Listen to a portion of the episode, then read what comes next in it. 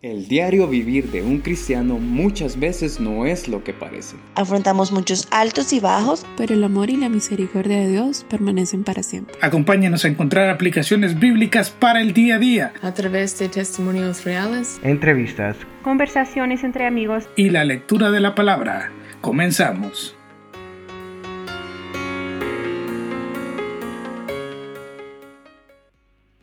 Muy bienvenidos sean a un nuevo programa de Anástasis. El día de hoy vamos a estar hablando acerca del testimonio en tiempos de adversidad o en las adversidades en diferentes situaciones. Vamos a estar platicando el día de hoy con Ian, quien ya es conocido por muchos de ustedes, pero el día de hoy contamos con la presencia de una dama llamada Alejandra. Ella es miembro del grupo de jóvenes.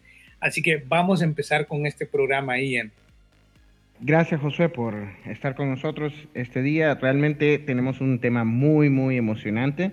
Yo creo que para todos es de conocimiento que hay momentos en los que se dificulta mucho mantener nuestro testimonio y con esto lo que queremos es que te identifiques con algunas situaciones que posiblemente no te permitan en todo momento darle la honra y la gloria a Dios. Sin embargo, queremos hacer una aclaración que estas no son más excusas para no seguir haciendo las cosas bien. Solo son situaciones muy humanas, muy comunes, en las cuales los cristianos normalmente nos sentimos débiles o nos sentimos abandonados y reaccionamos lo más humanamente posible. Así que vamos a estar hablando de estas situaciones que a diario o posiblemente en momentos de dificultad se presenten donde desfallece nuestra fuerza espiritual y prevalece nuestra humanidad. Estamos de acuerdo en eso. Y fíjate que ya que mencionas eso, me viene a la mente que probablemente la razón por la que seamos o sintamos que este testimonio sea tan difícil de manejar o que sea tan difícil de mantener,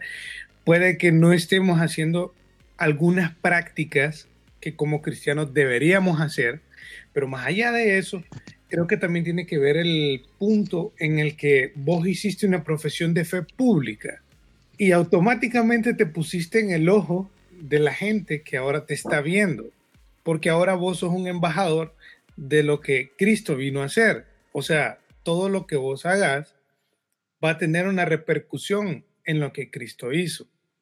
Bien, hay unas situaciones bien particulares sobre el ser cristiano y uno de ellos es que cuando te conviertes definitivamente pasas por una evaluación, yo no le diría tanto pública porque no tiene mucho que ver lo que los otros puedan decir, como el hecho de que te conviertes en un testimonio de quién ahora habita en tu vida. Y esa parte bien importante porque fuimos hechos una nueva criatura y nuestra naturaleza antigua quedó atrás, literalmente. Por eso en la referencia bíblica se habla de un nuevo hombre, como una estructura de algo que debería de ser hecho completamente de cero a algo mejor. Y en este caso voy a utilizar esa analogía que también es bíblica como el, el alfarero, que utiliza el barro, lo moldea y cuando no le gusta lo que tiene, lo destruye, lo vuelve a amasar y comienza de cero para hacer una nueva pieza de cerámica nueva. Ese elemento es importante porque el proceso puede ser, si bien es cierto, inmediato, puede tomar varios años o varios días.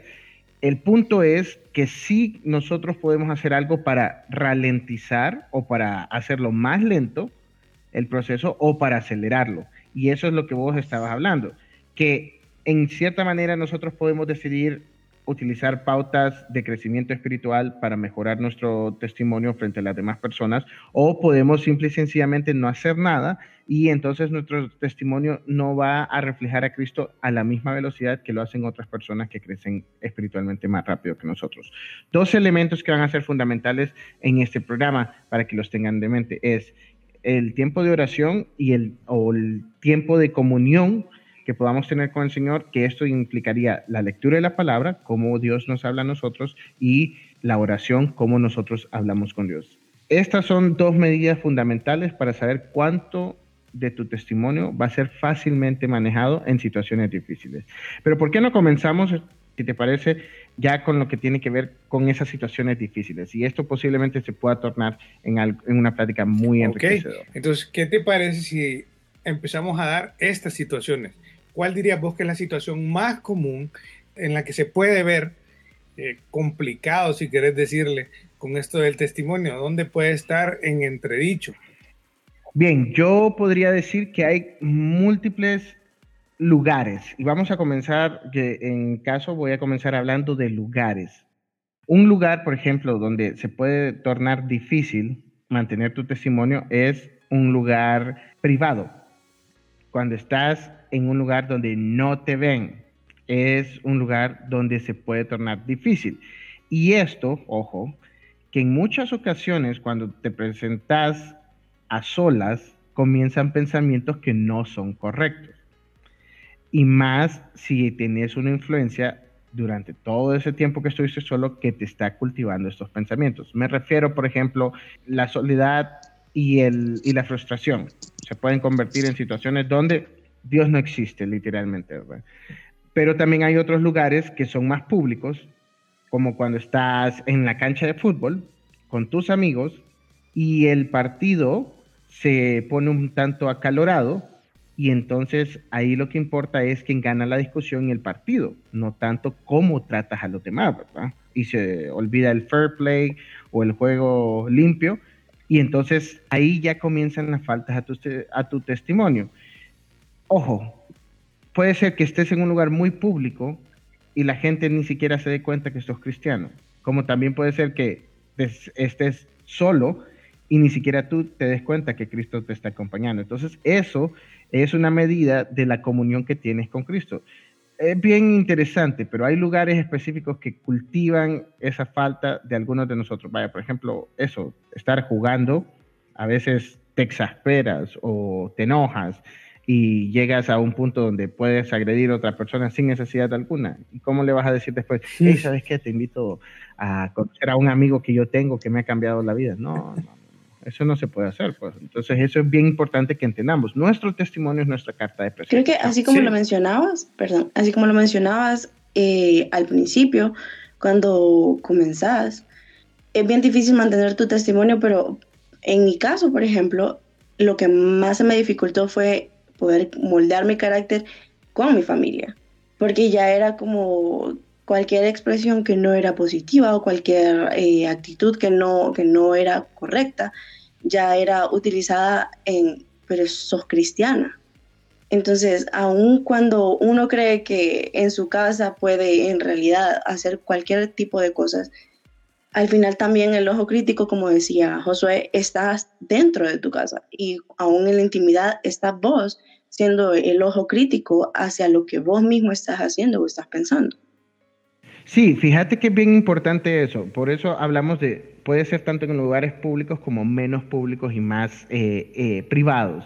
Por ejemplo, estar con tu familia y gracias a, a, Dios yo no tuve esa dificultad, pero sí conozco de muchas personas que son quizás el único cristiano en su casa y pasan por ese escrutinio diario de sus acciones, donde la gente le dice, te levantaste temprano y no te levantaste a orar, pero nadie se levanta a orar en su casa. O sea, todos te juzgan a vos por el hecho de eh, que sos el cristiano y deberías de dar el ejemplo, así literalmente.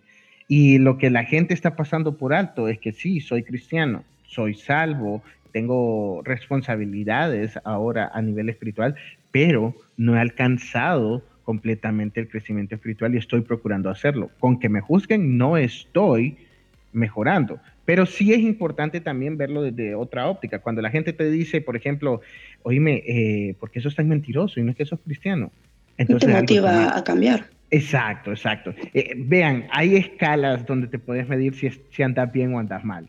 Por ejemplo, eh, alguien en su casa de repente es recién convertido y ahora se convierte en un colaborador óptimo en la casa, eh, ya no es tan malcriado o simple y sencillamente ahora es más amable, apacible y puede tratar a los demás de una manera diferente. Esos son cambios inmediatos que la gente nota y que dicen, hey, algo te cambió, ¿qué fue? Yo quiero saberlo.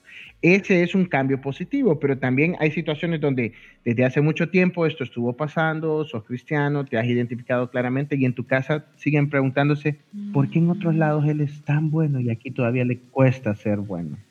¿Sí? Eso, esos puntos son los que precisamente van a enriquecer este programa. No sé si hay alguna otra situación que ustedes podrían decir, ah, ahí se... Claro, cuando vas conduciendo y estás en un tráfico que no es para nada del Señor, por decirlo así, y se te mete un hermanito que anda como cabra loca, vos decís, en ese momento no sabes qué clase de improperios están en tu cabeza y no sabes qué le vas a decir cuando estás manejando, que es el momento que yo creo que más molestia sentir cuando no puedes avanzar o cuando te quitan la pasada, cuando alguien te echó el carro.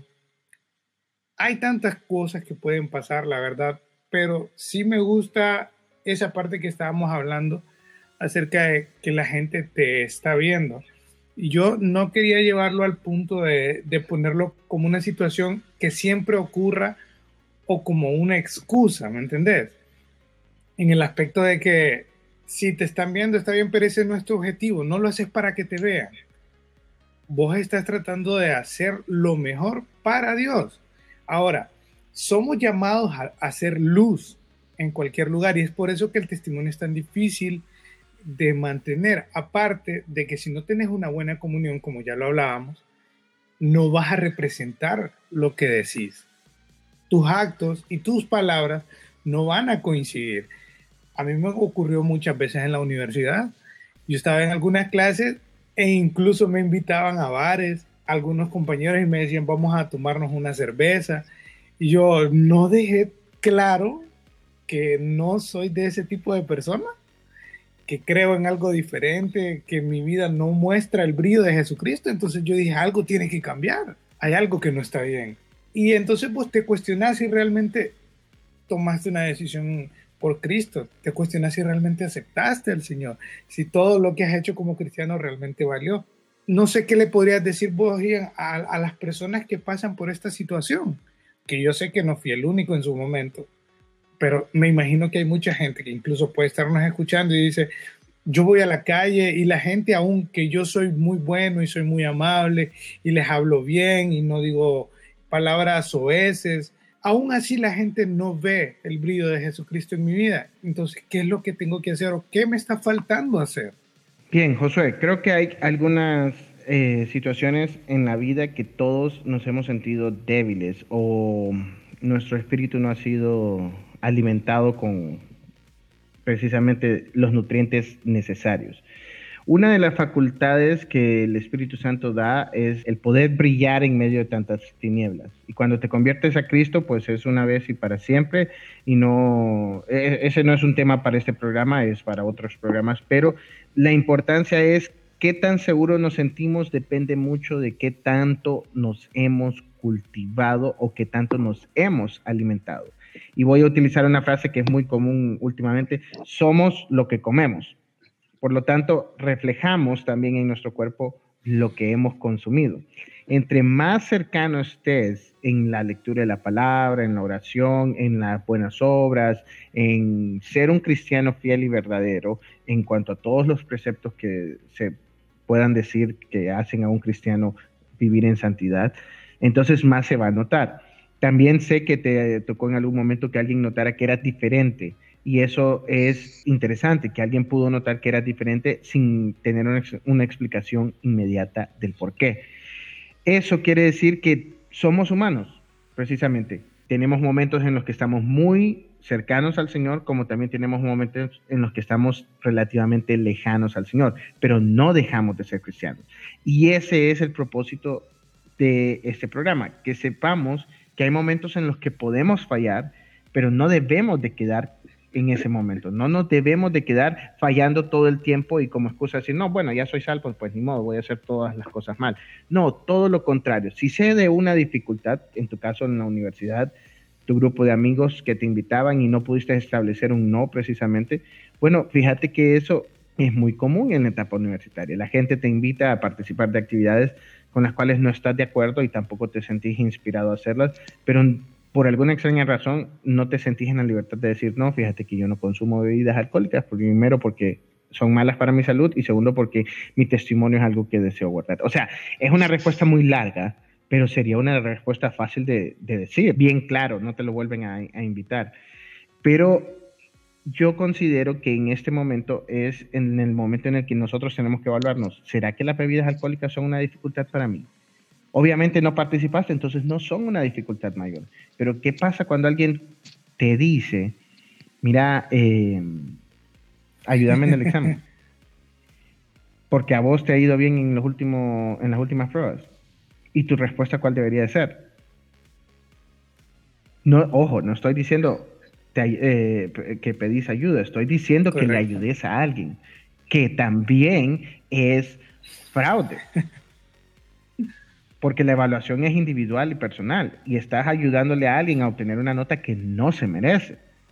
Y yo sé que esto ya es, alguien podría decir, no, es que es parte de la misericordia, es la gracia extendida a los más necesitados, etcétera, etcétera. Pero no, es una situación que puede suceder en la edad universitaria o en el colegio y cómo vas a glorificar el nombre del Señor en ese momento. Entonces, para que veas, hay, hay todo tipo de dificultades, pero yo lo que creo es que en esencia lo que tenemos que dejar claro día a día es que camino con Dios. Y esa es la parte importante, que muchos de nosotros tropezamos en medio de ese andar diario. Y ese tropiezo es el que nos debería permitirnos evaluar si, ok, miré la piedra de tropiezo, iba por el camino correcto, fijé mi mirada en Cristo o me desvié y por eso tropecé. Cosas así son las que deberían de permitirnos reevaluar. El deseo de tomar una actitud diferente sería en todo caso, porque a veces es como vos podés saber que lo que estás haciendo o lo que vas a hacer no, no está bien, pero en realidad si no deseas hacer ese cambio o después de que ya tropezaste una vez y sabes que la piedra está ahí y que es una dificultad para vos, si vos no deseas avanzar desde de, ese punto, en realidad no lo vas a hacer. Tiene que ver también con que Dios trabaja en vos, pero si vos se lo permitís. Estamos de acuerdo. Si no hay un, no digamos permiso, si no hay una coacción entre lo que Dios quiere para tu vida y lo que vos le permitís hacer en tu vida, entonces obviamente no va a haber un cambio nunca. Ahora, hablando un poco de lo anterior, de lo que estábamos mencionando acerca de tropezarse, eso me recordó una situación que, que pasó en la Biblia y pasó con Pablo. Recuerdo que hay una parte en la que a él le preguntan si va a comer de una carne o si va a hacer alguna actividad. Realmente no, no estoy muy, muy familiarizado con, con qué fue lo que le pasó, pero sí recuerdo la respuesta de Pablo. Y recuerdo que él decía que lo que fueses a hacer lo pensaras antes porque no sabías cómo iba a impactar en los más pequeños o en los más débiles. Esto se traduce a que tu testimonio realmente puede afectar positiva o negativamente a una persona. Entonces, he ahí el problema de cuando estás en una situación, hemos hablado ya de situaciones cotidianas, hemos hablado ya de la universidad, ¿y qué pasa en el trabajo? ¿Qué pasa cuando actúas y sos jefe o sos un empleado? ¿Cómo te desenvolves con los demás? ¿Está tu testimonio afectando positivamente a los demás? Yo creo que ese es uno de, los grandes problemas y creo que el Espíritu Santo te da la capacidad de discernir cómo debes tomar las decisiones y en qué momento. Porque dependiendo de cómo actúes, podés impactar la vida de una persona. Puede que alguien se te acerque y te pregunte, como vos decías, Ian, hey, sos diferente, hay algo que no es normal en vos, no sé qué es. O puede que, que diga, sí, yo sabía que todos los cristianos son iguales a vos, que dicen una cosa pero actúan de otra. Entonces, ese tipo de cosas ocurre y creo que con esto de, de Pablo, no sé si nos puedes explicar un poquito mejor, Ian, porque no creo haberlo dejado muy claro. Bien, no estoy seguro exactamente del pasaje al que te referís, pero por ejemplo hay una parte específica de Corintios que nos habla Pablo acerca de lo, que podemos hacer y lo que no podemos hacer. Esto está en 1 Corintios 10. Y específicamente, si ustedes leen el contexto, está haciendo aclaraciones al pueblo de Corintios acerca de lo que no deberían de permitir que les quite la paz y el crecimiento espiritual o de lo que deberían de hacer mejor. Y hay un pasaje específico que nos habla de lo que es lícito y de lo que conviene. Y a mí me interesa mucho que veamos desde una óptica muy específica. Soy cristiano, estoy en el mundo, pero no soy del mundo. Por lo tanto, mis acciones deberían de ser diferentes o marcar la diferencia. El versículo 23 dice, de 1 Corintios 10, 23 dice, todo me es lícito, mas no todo conviene. Todo me es lícito, mas no todo edifica. Hablando en el mismo pensamiento que vos eh, nos transmitías, estamos hablando de un contexto en el que para los corintios era fácil quizás mezclarse con las costumbres que ya existían en la zona, era fácil poder participar de todo esto porque era una zona influenciada culturalmente por dos o tres pueblos diferentes y era una zona con mucho dinero y con prácticas bastante difíciles de erradicar. Entonces, Pablo no les está diciendo no hagan esto, no hagan lo otro, no hagan, simple y sencillamente les está diciendo, pueden hacer todo lo que quieran, pero sepan algo, que no todo les va a convenir. Sepan algo también, que si participan de cualquier cosa, no todo les va a edificar. Y ahí viene un pensamiento crítico que todos debemos de tener en mente. Y, lo, es lo que decía vos, el siguiente versículo, el 24, ninguno, ninguno busque su propio bien, sino el del otro. Mis acciones repercuten en la visión de otros acerca de Cristo. Yo soy un reflejo concreto de Cristo cuando estoy frente al mundo. Así que lo que yo haga o deje de hacer sí es importante, porque así va a ver la gente a Cristo. Y en cuanto a lo que comes o no comes, eso ya es una discusión bien particular. En cuanto a lo que haces o no haces, yo creo que hay un poco más de criterio. Hay cosas que están netamente marcadas por el mundo. Y en el ámbito laboral, por ejemplo, tomando ese, ese ámbito que vos nos compartías, a veces se dificulta porque tu posición de empleado te somete a seguir instrucciones o cuando eres un colaborador que tiene un superior por encima y te dice, mira, yo ocupo que estos estados financieros digan que todo está en positivo, aunque no sea así, ¿qué vas a hacer? ¿Cómo actúas en ese momento? ¿O qué pasa cuando alguien te dice, mira, ocupamos que eh, se entregue esta carga, pero que la gente no la cuente porque no va completa y queremos que se pague completa? O sea, eh, son situaciones bien estrictas y bien difíciles. Pero ¿qué haces en ese caso? Tenés múltiples opciones. Siendo cristiano, fiel y justo, tenés que decir, no, miren, yo no puedo participar de esas situaciones, así que lo siento mucho, pero no puedo colaborar. Y si eso te cuesta el empleo, en una situación tan económica, eh, tan difícil económicamente hablando, ¿qué vas a hacer? Entonces, eso es importante que lo veamos desde una óptica real. ¿A quién estoy dejando como mi dependencia? ¿Mi empleo y mi capacidad en él o a Cristo. Estoy orando cada vez que me levanto para ir a mi trabajo, para que el Señor me libre de toda situación de tormento, digámosle, o de toda situación difícil. Y si esa situación viene a mí, ¿en quién voy a confiar? ¿Cómo voy a actuar? ¿Quién, ¿A quién le voy a permitir que, que actúe en mi lugar? Estas son las dificultades de mantener un testimonio en un lugar público. Pero hablemos también de otro, aspecto. Ahí es cuando sos un colaborador. Pero ¿qué pasa cuando eres el dueño de una empresa y te toca presentar tus estados financieros para el cálculo de impuestos y te das cuenta que tus impuestos no están siendo utilizados de la manera que vos dirías correcta? que tus dineros pagados al fisco están siendo destinados a otros propósitos y te sientes un contribuyente que no recibe nada a cambio por tus impuestos. Por eso entonces vas a mentir y decir, no, yo recibí menos ingresos en este periodo fiscal o no, yo tuve más gastos o vas a venir y vas a ir al supermercado y vas a poner todo a nombre de la empresa a pesar de que la empresa no venda alimentos y compraste solamente comida. Hay cosas que tenemos que reaccionar apropiadamente. Hay cosas que como empresarios, por ejemplo, no deberíamos de hacer. La justicia humana se queda corta al par de la justicia de Dios. Y eso es importante. En el ámbito laboral, si soy jefe, debo de ser justo desde la óptica cristiana, desde la óptica bíblica. Si soy un colaborador, debo de ser responsable y justo desde la óptica cristiana y bíblica. Una parte importante, yo con esto voy a ser bien enfático. Cuando somos colaboradores, creemos merecer todo y que existe una obligación de parte de los jefes sin que yo haga algo. Y ese no es un buen testimonio siendo cristiano. Yo debería de recibir un pago en conformidad con la cantidad de colaboración que doy, aunque esto no esté en una medida humana eh, muy, muy bien calculada, ¿verdad? A veces es una negociación y te dicen, bueno, este va a ser tu pago y este es tu pliego de responsabilidades y son más de las que esperabas.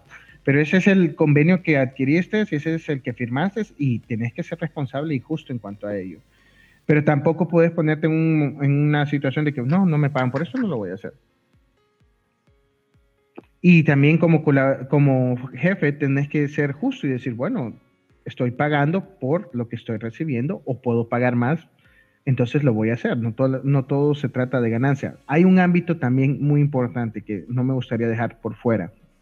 Y es, ya hablamos de, la universidad o de los lugares de estudio, ya hablamos de nuestras familias, ya hablamos del trabajo, pero ¿qué hay después de la iglesia? Ese momento en el que salís de la iglesia, ¿qué sucede ahí? Esa es otra parte difícil. Hablamos también del tráfico y cómo lidiar con él. Todos nos vemos ante dificultades de que hay algo que nos quita nuestra comunión. Pero ¿cómo podemos hacer cuando salimos de la iglesia ungidos, eh, llenos, fortalecidos con un mensaje de victoria y de mucha bendición? Y de repente cuando salimos de la puerta de la iglesia, lo primero que vemos es algo que nos irrita. ¿Cuáles son las reacciones ahí? pasa bastante en cuanto salís porque de repente creo que es el momento en el que la gente malentiende cómo funciona la vida de un cristiano, sobre todo las personas que no son cristianas. Malentienden cómo realmente funciona, porque creen que cuando vos vas a la iglesia, obviamente podemos decir que sí, vas a recargar pilas de alguna forma, pero no vas a volverte más santo por ir a la iglesia. No sé si me explico no estoy tratando de dar excusas, al contrario, estoy tratando de quitarlas del medio. Y es que la gente entiende que cuando vas a la iglesia y recién venís saliendo, sí, no, no sos más alto por haber ido a la iglesia, pues aprendiste más, creciste espiritualmente, pero cuando regresas a tu casa y hay el primer conflicto, y no es que acabas de venir de la iglesia, entonces a qué vas, mejor no vayas ese tipo de cosas ocurren. Pero honestamente, ahorita que hemos estado hablando sobre todo esto, me viene a la mente los primeros programas que hicimos y en los que hablamos acerca de que con cada prueba hay una salida. Y yo creo que las veces en las que tu testimonio se ve complicado es cuando realmente no estabas confiando en Dios. Porque creo que el Espíritu Santo te da la capacidad de discernir que hay una salida a todas esas situaciones. Creo que no pensaste, no te detuviste a pensar qué era lo que Dios quería hacer en esa situación. ¿Por qué estabas ahí? Y dejaste que tu naturaleza humana actuara. Eso fue lo que hizo que tu testimonio no funcionara o diera la impresión incorrecta en ese momento. Me gusta mucho de, lo que, de todo esto que hemos hablado porque son situaciones que a un cristiano promedio le pasan. Y podemos decir, a todos los cristianos nos pasan en diferentes ámbitos. Pero vamos a ir dando unas conclusiones, Ian, porque si ya se nos está agotando el tiempo, entonces no sé si nos puedes ayudar por ahí. Sí, claro, no hay ningún inconveniente. Una de las situaciones importantes sobre las conclusiones que vamos a dar es que no importa el ámbito en el que te encuentres, tienes que saber que todo lo que hagas debe de darle la gloria y la honra a Dios. Eso en primera instancia. Todo lo que hagas tiene que darle la gloria y la honra a Dios. Lo otro es que las personas cristianas son evaluadas por el mundo, pero no son juzgadas por el mundo. Lo que esto significa es que mientras estés en el mundo vas a marcar la diferencia en todos tus pasos y la gente te va a ver diferente y raro. Pero esto no significa que sea algo malo, sino una oportunidad para evangelizar. Otro elemento importante de esto, sea en el trabajo, en tus estudios, en, en medio de tu familia, tienes que acordarte que eres el único medio de iluminación en el ámbito espiritual que ellos tienen. Por lo tanto, las esperanzas en ti están bien puestas. No te desanimes, sino todo lo contrario, siéntete seguro de que iluminas en medio de la oscuridad. Y voy a dejarlos con un pasaje muy importante. Proverbios 4 habla acerca de guardar nuestro corazón y de lo que significa para nosotros. Lo voy a leer un poco más arriba en el contexto, el versículo 21. Dice, no se aparten de tus ojos, guárdalas en medio de tu corazón, haciendo referencia a las palabras del Padre hacia el Hijo, porque son vida a los que hayan y medicina a todo su cuerpo. Sobre toda cosa guardada, guarda tu corazón, porque de él mana la vida. Aparta de ti la perversidad de la boca y aleja de ti la iniquidad de los labios. Tus ojos miren lo recto y diríjanse tus párpados hacia lo que tienes delante. Examina la senda de tus pies y todos tus caminos serán rectos. No te desvíes a la derecha ni a la izquierda, aparta tu pie del mal. Ese es el estilo de vida de un cristiano, sin desvíos, evaluando la senda en la que camina, pero sobre todo guardando su corazón, porque de él mana la vida. Así que yo los aliento a que en cualquier situación que ustedes estén, que se les dificulte guardar su testimonio o digan, ah, qué barbaridad, me sentí bastante eh, alejado de Dios en este momento. Seguramente no lo expresan así, pero en ese momento piensen en que sobre toda cosa tienen que guardar su corazón, porque de él mana la vida. Yo espero que Dios pueda darles mucho ánimo a los que estén pasando en situaciones difíciles en su familia porque son juzgados por lo que no hacen o dejan de hacer y que puedan convertir esas situaciones en una oportunidad para evangelizarlos.